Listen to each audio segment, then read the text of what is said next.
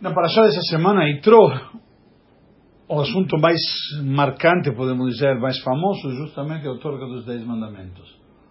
Temos vários assuntos na Parashá, como toda Parashá sempre tem vários assuntos, várias lições, mas os Dez Mandamentos não deixam de ser, por assim dizer, um marco que se encontra na nossa porção.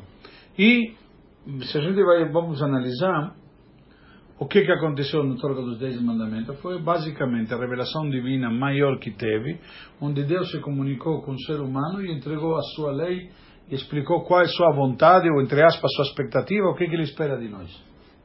E nos deu a Torá que seria esse manual de vida, esse guia que devemos seguir. Então, os Yudim muitas vezes sentamos e analisamos muitos assuntos da Torá, na Guimará, para estabelecer qual é a Laha. A gente, se a gente estudou um pouco de Talmud, vê que o Talmud discute de um determinado versículo, ou de uma determinada palavra, ou de uma letra, eventualmente a mais que está na Torá, o que que se aprende, para que que está assim, o que que vem nos ensinar, e por que falta essa letra, porque sobra essa letra, enfim, determinados momentos, e, e chega num ápice, onde de repente surge, assim conta o Talmud, que teve uma vez uma discussão, e saiu uma voz celestial e a voz celestial disse simplesmente, eh, que, significa que veio do, do céu essa voz celestial, ela diz como que é a alahá. E aparentemente, bom, se saiu uma voz celestial, não é que estamos aqui, ninguém bebeu, ninguém cheirou, está todo mundo bem lúcido, então a lógica seria o quê? Dar ouvidos ao que diz essa alahá. Contudo, se encerrou, a discussão. Contudo, na verdade, porque a Kadosh Baruch ele estabeleceu o quê? Qual é sua vontade? Isso que eu quero, isso que eu pretendo. Então, na hora que a Kadosh Baruch diz, aí uma voz celestial diz como deveria ser, contudo, o Talmud discute e diz, não damos atenção a vozes, entre aspas, a, a voz celestial, porque a Torá loba shamaim a Torá não está nos céus. Uma vez que Deus deu a Torá ao ser humano, Ele nos deu a nós, para nós simplesmente, inclusive, discutir a Torá e analisá-las, analisá-la conforme os seres humanos que somos. Um exemplo prático disto, por exemplo, vamos ver daqui a pouco. E a voz celestial não, não é igual à voz humana, certo? É um outro tipo de voz. Quer dizer, um outro meio de comunicação. Sim, mas na prática o conceito é que de repente vem uma voz, eu sou Deus, sei lá, não sei, não sei como seria essa voz, mas um conceito algo mais, vamos dizer, solene, algo marcante, uma forma que você não vai ter dúvidas de que é uma voz celestial, não é uma ilusão auditiva ou sei lá o quê. É simplesmente aqui o conceito. Se Deus vem e se intromete e diz, mas eu espero tal coisa, ou eu quero tal coisa, quando ele nos deu a Torá, nos deu a vontade dele. Então, quando na hora que sai uma voz celestial, nos diz o que é a vontade de Deus. Diz nossos sábios, bebat kol. Não se dá atenção a, esse, a essa voz celestial. Por quê? Quando Deus deu a Torá, na prática, o que, que ele fez? A Torá estava lá em cima, nos mundos celestiais superiores. E o que, que ele fez? Ele entregou ao ser humano. Guimarães discute isso no Tratado de Shabbat quando trata a discussão, quando trata e analisa toda a questão da torga da Torá e tudo mais, os anjos vieram reclamar com Deus, assim, Guimarães conta, vieram reclamar com Deus por que, que ele não dá a Torá ao ser humano. Por que, que deu a Torá, perdão. E na prática, essa vontade de Deus, e a Torá foi feita para o ser humano, não para os anjos. Por quê? Tem que honrar o pai, a mãe, os anjos têm pai e mãe. Já, os anjos têm Yetzerará, que tem que tem tentações que tem que se dominar e se controlar. Não. Então, na prática, a Torá fala justamente do ser humano. Contudo, vem aqui a Torá nos ensina que por esta razão deu o ser humano. Então, o ser humano é que decide.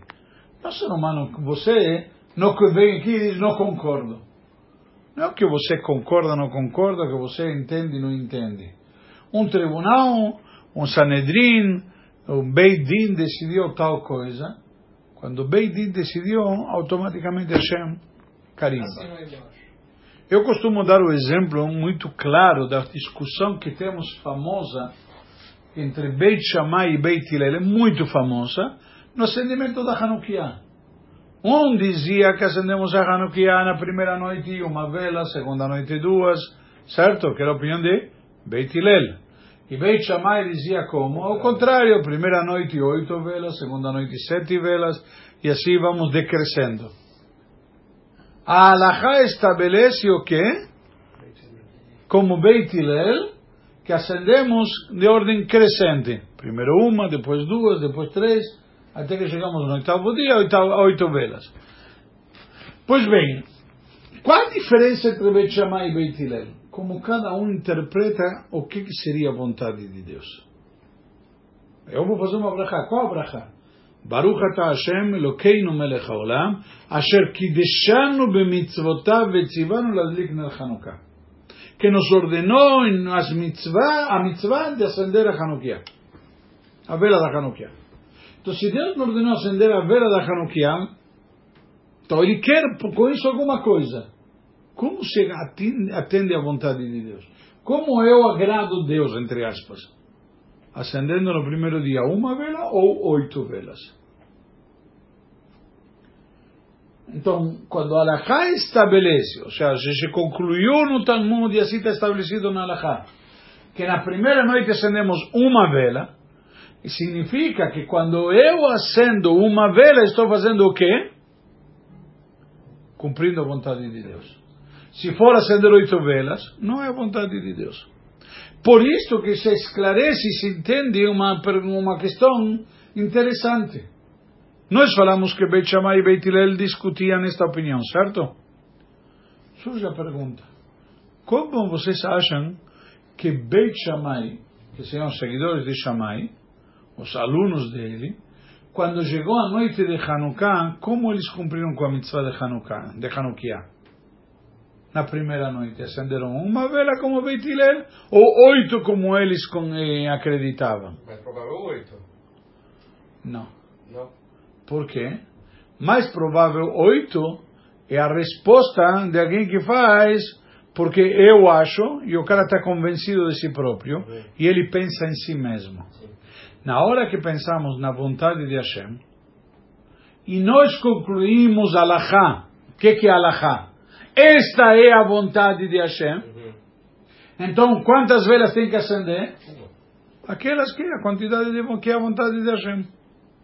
Agora, Rabino, pode acontecer, vamos dizer, o mesmo caso em, em dois tribunais 100% caché, com juízes caché, não sei o quê, que versados em Torá, num, num caso, vamos dizer, uma disputa comercial que a mesma, o mesmo caso idêntico, um eles dão ganho para o patrão e o outro, no outro tribunal, dão ganho para o empregado. Pode acontecer isso? Poderia acontecer. É, provavelmente está falando de um caso que tem diversas nuances, certo? E cada um se baseia num outro conceito no Talmud para que encara de forma diferente. Não necessariamente quando a gente discute na Halachá ou um tribunal rabínico, nós partimos do princípio que alguém está querendo lesar a outro. Eu acho, eu tenho certeza que estou certo e você está tem certeza que você está certo. E eu não posso partir do princípio que um dos dois se envergonha ou agindo de má fé. Eu tenho que partir do princípio. O Talmud traz um famoso caso de duas pessoas, o Talmud traz Babá que encontraram um talit. Mais fácil, encontramos. Um fala, eu achei, outro diz, eu achei. Os dois pegaram juntos. É um, objeto comprido, cada um ergueu de outra ponta. E ele está convencido de que ele ergueu primeiro. Então como vão fazer? O juiz vê que cada um dos dois está segurando. Então o juiz, por outro lado, diz: Espera aí, eu só posso enxergar o que estou vendo. Então tem um, é um caso muito interessante, mas o, o que eu quero trazer disso daí? Que, que há uma forma diferente de encarar as coisas e não necessariamente partimos do princípio que tudo é preto ou branco. E consequentemente, se não tudo é preto ou branco, um tem razão e outro está errado. Os dois estão convencidos que estão certos. Tem ao que você pode provar. Mas não tudo é, sabe, que nem quando você diz, paguei ou não paguei. Tá bom, tu dá o recibo. Ah, paguei, mas não me deu o recibo. Ou paguei, recibo, mas não me entrega a mercadoria. Sei lá. N situações. Então, ou nos dá prova e depende do caso. Entendeu? Mas é, é, eu só quero, quero colocar que, a, a, de alguma maneira, a resposta é, pode ser verdade, porque depende como cada um enxerga. Quando nós falamos aqui o exemplo da, da Hanukkah, qual a diferença entre Beit Shammai e Beit Hillel? Que um diz que uma vela e outro diz oito velas. Um é patrão e outro é empregado, entre aspas. Um diz de um jeito, outro diz de outro. Porque um analisa o potencial, quantos dias me faltam de milagre, e outro me diz, espera aí, estou comemorando o quê? Que eu tinha oito dias de azeite, e já gastei um, me sobram sete, me sobram seis. Quanto vai me ficando? Quando já vai diminuindo a quantidade que eu tenho potencial. Quantos dias vai me ficar para acender? Outro diz, não, estou comemorando de fato o que aconteceu. São formas diferentes de enxergar a mesma situação. Ok? Então, eventualmente, baseados em casos do Talmud, cada tribunal rabínico pode encarar ou enxergar de uma forma diferente. Mas foi como o senhor disse ontem, tem a, a minha versão, a versão dele e a versão, a verdade. Isso é uma forma de brincadeira de falar, mas o, o que eu quis dizer e expliquei isso no senhor de ontem, quando você fala assim, que tem, tem minha versão, tua versão e a verdadeira, não é que a tua versão é verdadeira e a minha não. Ou a minha é verdadeira e a tua não. É que a tua versão verdadeira é uma questão parcial, subjetiva. Ok? Eu costumo dar um exemplo quando dou esse shiur para casais, eventualmente que têm algum desentendimento, certo? E os dois discutiram e não, como chama? Eh, muitas vezes não conseguem chegar a um consenso. Então, por exemplo, você pega essa nota de dois reais, certo? Eu coloco a nota assim aberta. E eu te pergunto, o que que você vê? Uma nota de dois, uma figura, uma nota de dois. Uma nota de dois. Você vê um rosto. Um rosto, tá. Eu tenho uma nota de dois e estou vendo uma tartaruga. Tá. Entendi, sim. É a Que significa? nota com duas faces. Sim, sim, sim. Por quê? Porque toda nota, se você ver no mundo todo, é assim. Uhum. São duas fases diferentes. Tá. Para nos mostrar claramente. E ela é verdadeira. Uhum. Se os dois lados dizem a mesma coisa, seria falsa. Certo. Ok? Se tiver tartaruga dos dois lados, a, a, a nota não é verdadeira. A nota foi feita justamente e cada um vê uma coisa diferente. Enquanto eu estou frente a você e eu enxergo tartaruga, você vê um rosto. Uhum. Se eu virar a nota, mudou a realidade. Tua realidade é que você vê uma tartaruga e eu vejo um rosto. Agora, isso significa que estamos errados? Porque é o que falamos, tem teu lado, o meu e a verdade. Uhum. A verdade é que a nota é assim. Ah, mas não, a nota de dois reais só tem tartaruga. É verdade, isso que você está enxergando. Só que você enxerga parcial. Você não vê a cena toda, você não enxerga a nota dos dois lados. Agora, se eu te entrego a nota e você consegue observar dos dois lados, você diz, puxa, peraí. É tudo relativo, como diria. É complicado isso. Ok? Uhum. Então, pode ser que cada um enxerga de uma perspectiva diferente e compara eventualmente o caso com uma situação diferente, que temos casos no Talmud. Muitas vezes o Talmud discute. Ah, este caso aprendeu deste versículo e este caso aprendeu daquele versículo. Então o Talmud pergunta, peraí, por que, que ele não aprendeu deste versículo e ele não aprendeu daquele versículo? Ou seja, cada um deles é questionado, por que justo daqui e de ali não? E aí vai ter, tem conclusão no Talmud disso. Por quê? Porque não foi a tradição que ele recebeu. Não recebeu a tradição, ele estudou do seu mestre, não é que deu na telha. Entendeu? Ou porque aquele versículo me ensina para mim uma outra coisa. Ah, mas aquela outra coisa é para outra coisa. E, e o Talmud muitas vezes discute dessa maneira. Então pode acontecer, só para isso tudo isso para responder essa pergunta, que pode acontecer que um tribunal enxergue o caso de uma forma e outro tribunal vai enxergar o caso de outra forma. Ok? Igual acontece no dia a dia, no tribunal. Se né? Fica recorrendo para a primeira instância. Vezes você Mas aí quando você recorre, por quê? Porque você interpreta, entre aspas, que ele enxergou uma perspectiva errada e você quer apresentar uma outra perspectiva. E aí, o segunda instância, teoricamente, vai ver se vai rever Ou vai, já se vai retificar ou ratificar. Vezes um tribunal de três nos olhadores dá 2 a 1. Um. Ou 3 a 0, como foi no caso do Lula, que ainda deram a mais. Aí, Que ainda deram a mais. Aumentaram a pena. foi. Ah, isso- Aumentaram a pena, já. Isso foi um caso realmente atípico. Porque geralmente o tribunal que faz, ou retifica ou ratifica. Geralmente quando você apela. E aqui não somente, não, não somente isso, sino que ainda aumentaram a pena. Falaram, não, estava sendo leve. E no caso da Hanukkah, quem é que decide o Os sábios posteriores decidiram. Os sábios. E quando foi decidir a Alahá, e assim, a Alahá ficou. Então hoje a gente não pode fazer decrescente. Não pode, não cumpre com a É mitzvah. Acabou. Mas e o que, que isso significa? Significa que eles chegaram à conclusão que esta é a vontade de Deus. Ok? Vamos continuar um pouco mais. E antes, então, desse tribunal, quem fez estava inválido. Bokatov.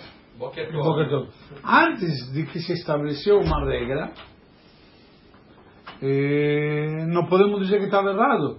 Eu vou te comparar com o que seria hoje em dia a nossa legislação. Você tem leis que eh, regulam o câmbio de moedas, envio de dinheiro, transferências e tudo, com diversas, com, inclusive com, com a tributação correspondente de IOF, etc. Certo? Como ficam hoje em dia o que chama as moedas virtuais? É. Está num limbo. A regulamentação. Porque ainda não está a, a regulamentação, ainda está. Então, o que acontece? A operação que alguém fez há dois anos atrás, Não está errado. não, não pode dizer que está errado, porque não existe uma legislação que regule isso. É, retrocedo, né?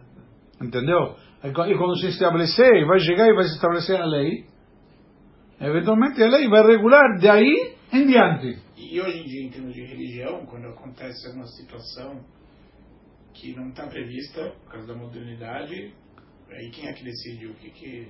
Tem, hoje em dia tem uma boa pergunta legisladores. Por exemplo, com os avanços tecnológicos, diversas coisas em relação à aplicação, se pode ser aplicado ou não, usado ou não, no Shabat e demais.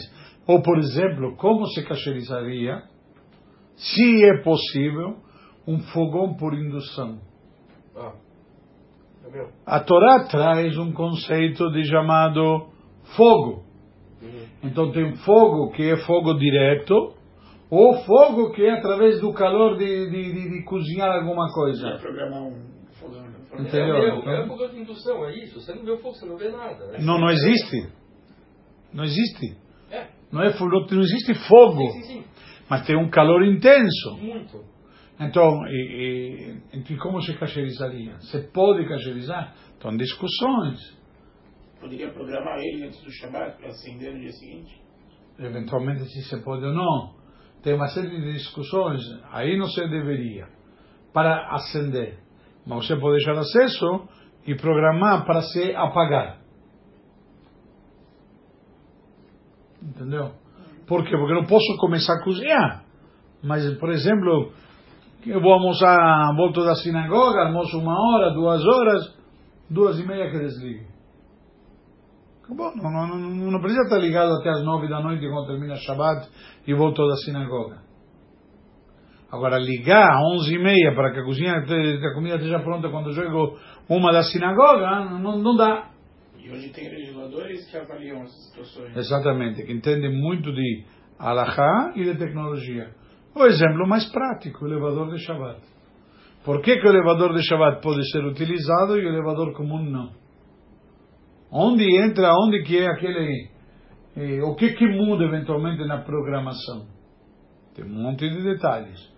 Nós aqui na sinagoga, os nossos dois elevadores estão programados para Shabbat, com um software, um sistema especial que é autorizado pelos grandes rabinos que se dedicam à área de tecnologia, que como chama a instituição Mahon de Tecnologia, um instituto, instituto de tecnologia e alahá, que fica em Jerusalém, eh, encabeçado pelo rabino Alperi, o pai dele que cuidava anteriormente faleceu um pouco tempo atrás. Então eles eles desenvolveram e por incrível que pareça esse instituto, por exemplo, é o que desenvolveu o sistema de telefonia de autoatendimento speaker. Não sei se lembra, anos atrás tinha aqueles aparelhos eh, Panasonic. E você pode programar que quando alguém te chama, ele atende automaticamente. Você não tem nem que atender o telefone. Por quê? Isso foi desenvolvido para o hospital em Jerusalém. Que se alguém chamar para o hospital para uma emergência, é permitido chamar no hospital uma emergência. Mas a pessoa não tem que atender o telefone. Ele se atendeu sozinho. Tocou, primeiro toque já automaticamente atende. Que nem hoje em dia, automaticamente manda a ligação para a caixa postal. É o mesmo princípio. Ou seja, ele aciona e deriva para a caixa postal, ou aciona o. Como chama? O Viva Voz. Tá bom. Mas por quê? Para a pessoa, eventualmente, fazer uma transgressão a menos para o Shabbat. Não seria, não seria proibido atender o telefone um médico que está de plantão ou pronto-socorro de um hospital. Não é proibido. Entendeu? Uma, sei lá, um, como chama? Uma estação de bombeiros. Não é proibido. Estão aí para salvar vidas. E provavelmente a ligação que vai entrar pode ser um telemarketing, mas pode ser também para salvar uma vida. Atzalah, né? Atzalah. Então, então, eles criaram sistemas onde no Shabbat você está fazendo, mas tem menos transgressões. Então, o sistema, o próprio software de Atzalah, no Shabbat, como ele funciona. Eu me lembro, muitos anos atrás, eu usava nos Estados Unidos aquele walkie-talkie, que era um trambolhão com uma antena comprida, que pegava em qualquer lugar. Então, o que o cara fazia, o que era responsável de Atzalah, eu fui na casa dele comer várias vezes. Então, ele tinha, na antena, ele pendurava as chaves da ambulância. Para quê?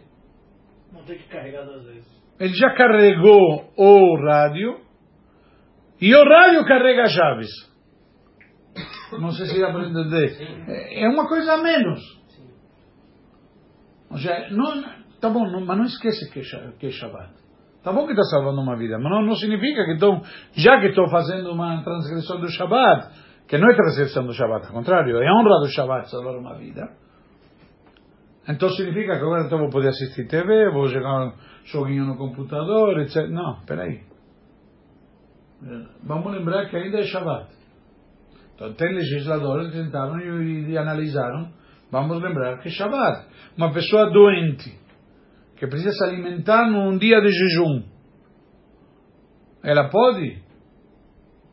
Não, não Deve. pode, ela deve. Fracionada, né? Mas ela deve. Sim, sim. Então te ensinar como. Mas não significa já que está comendo, então vamos tomar um sorvete, Uhum. vamos comer um docinho e vamos ter. Peraí, também não tem que se lambuzar e ter, sabe, procurar todos os prazeres eh, cabíveis.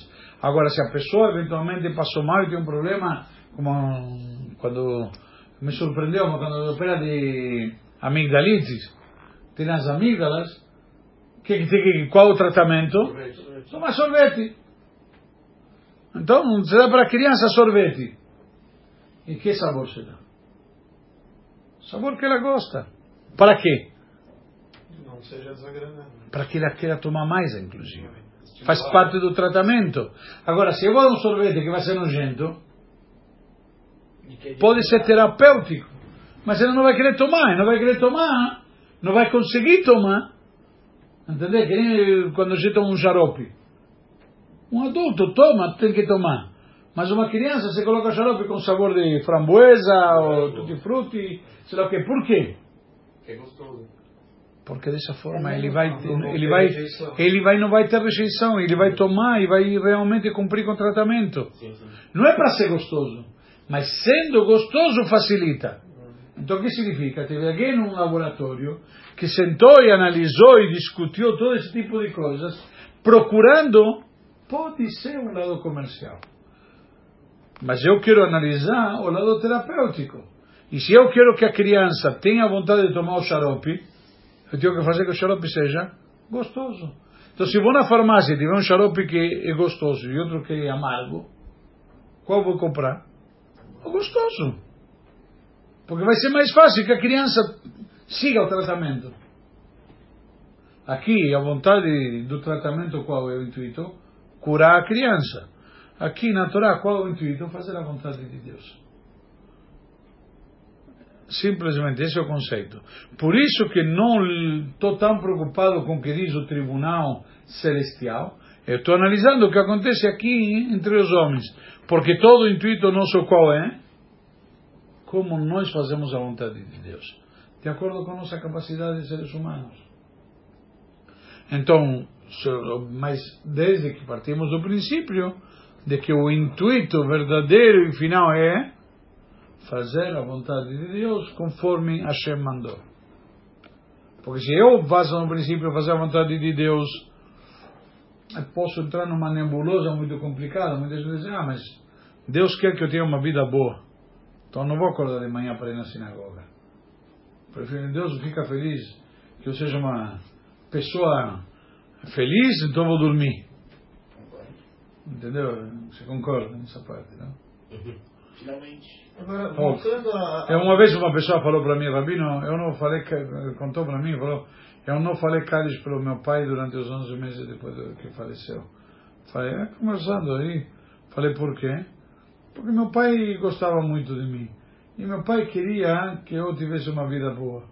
Meu pai sempre se preocupou que eu vivesse bem. Então tenho certeza que meu pai ficou muito mais feliz que eu fiquei dormindo e descansando do que acordando cedo por ir na sinagoga e falar o Kadish. Uhum. Tá bom? Uma resposta muito interessante. Muito válida. Não, é muito válida, só que há uma diferença. Onde você está colocando o foco? Em si mesmo. Exatamente. Você colocou foco em você e não em teu pai. Não em fazer um bem para a alma dele. Quando você fala um Kadish, pode ser que eu durmo menos. Mas estou fazendo um bem para a elevação da alma dele. Estou fazendo um bem para ele. Então, da mesma maneira que uma mãe, da mesma maneira que uma mãe não se importa em dormir a menos e dormir mal, enfim, dorme com o olho aberto, porque na hora que o filho acordar no meio da noite que está com fome, ela vai dar de mamar. Por quê? Porque ela não está pensando em si, está pensando no filho e tem que alimentá-lo. Certo? Depois diz, ah, que chore um pouco, eu vou dormir. Agora, onde está o foco? Nela ou no filho? No filho. Então ela tem que abrir mão de dormir e vai e alimenta o filho. Ou acorda e levanta da cama, para quê? Para trocar a fralda, porque a criança está incômoda. Está procurando o conforto dela ou o conforto da criança? Se for o conforto dela, ela ficaria na cama deitada. Mas ela está procurando o conforto da criança. Então ela se levanta, abre mão do seu conforto e vai trocar a criança a fralda para ela ficar confortável e, e feliz. Sim, mas que resposta o senhor deu para aquele cidadão que falou, ah, eu fiquei dormindo, não, não tem resposta. É a perspectiva dele. Entendeu? Só acho que ele colocou foco nele uhum. e esqueceu que o intuito aqui é fazer um bem pelo pai. Então ele começou por ele. Não está errado. O pai dele também, seguindo ali a raciocínio que falamos. O pai dele se levantava para cuidar do filho. Uhum. Já o pai dele abria mão do seu conforto para o conforto do filho. O que, que ele fez? Deixou de lado o pai, continuou olhando por ele. Ele seguiu a linha do raciocínio do pai. Entendeu? Não, ele não enxergou que era a oportunidade dele retribuir. Não. Eu continuo. Acabou. O mundo foca em mim e é para mim, por mim, para mim, acabou. Eu sou eixo. Todo gira em torno de mim. E não era argentino, cara. Hum? Vamos lá, vamos. Por isso eu só que vou terminar essa passagem. O Talmud, o Tratado de Baba Metziah, na folha 59b, diz que tem uma discussão muito grande que tinha entre Rabi Eliezer e os sábios. E lá Rabi Eliezer, ele mostrou justamente alguns sinais divinos, milagres, para provar que ele estava certo. E na verdade, Allah é como Jajamim, quando tem um contra a maioria, a maioria decide. A Torá estabelece Jared Rabim Leatot, etc. Seguir a opinião de, de, de muitos, eh, desde que eles vão de acordo com a Torá. Então, ele mostrou como que ele estava certo. E, e ele simplesmente fez alguns milagres, como conta lá o Talmud, que eh, a árvore se, se arrancou, a água corria num sentido, comecei a um sentido contrário para trás, eh, e as paredes pareciam que iam cair. Então, contudo, a opinião dele não valeu, mesmo que ele faça qualquer milagre. Por quê? Aí se decide, então ele, ele tomou a decisão, sabe o quê? Você vai ver que dos céus vão me dar razão. Entende? E aí saiu uma voz celestial que diz: O que, que vocês estão discutindo com Rabi Eliezer? Que ele está certo em todo lugar. Rabi Eliezer, ele, ele é o grande. Rabi Eliezer Agador, Rabi Eliezer Menor, que nos era um grande sábio. Então, quando ele, essa voz celestial apoiou a opinião da Rabi Eliezer. Então diz: Isto daqui nem mexeu, nem fez pestanejar nossos sábios. Por quê? Diz Rabbi Yoshua, se levantou e diz, aquilo que falamos antes, Loba Shamaimi. A Torá não está nos céus. Deus deu a Torá. Acabou. Deus já entregou para nós, agora somos nós que administramos. Você me deu, deixa eu cuidar. E a Gemara diz simplesmente, uma vez que a Torá foi dada, já saiu do Monte Sinai, já, já desceu ao mundo, agora aqui no mundo que decidimos. Que, entre aspas, Deus não fica bravo com, com esse tipo de, de atitude? Porque a gente faz as mitzvot para agradar a Shem. Que tipo de atitude? Ah, chega uma voz celestial, fala, faz isso, fala, não, não vou fazer porque agora, agora eu, não. eu me incombo disso. Não... Deus deu ao ser humano a Torá. Para que nos dá a Torá? Para nós decidirmos. E a Torá mesma estabelece que você deve fazer conforme será orientado, que Certo? Conforme você for orientado. Então a Torá mesma já estabeleceu, a Torá deu poder. Nós falamos o exemplo de Hanukkah antes. Uhum. Vamos voltar novamente um instante sobre esse exemplo. Quando aconteceu o milagre de Hanukkah? Bem depois de otorgar a Torá. Uhum. E nós falamos a Abraha, Asher Kideshanu Bemitzvotav, que Deus nos ordenou. Quando Deus nos ordenou? Na Torá não acontece Hanukkah. Deus não podia nos ordenar, porque Hanukkah é bem posterior. Quem nos ordenou Hanukkah? Foram nossos sábios. Para lembrar o milagre, para evocar toda, toda para lembrar toda a história, etc. Que aconteceu o milagre da guerra, o milagre do azeite, etc. Certo? Surge aqui um, um conceito importante. Se nós analisamos todos esses milagres de, de, de Hanukkah e fazemos uma evocação a isto, porque fazemos a que Deus nos ordenou. Não foi Deus, foram nossos sábios. Mas quem deu o poder aos nossos sábios de ordenar foi Deus, que é considerado como se ele tivesse ordenado. Quando nossos sábios nos, ele nos orientam, eles estão fazendo a vontade de Hashem.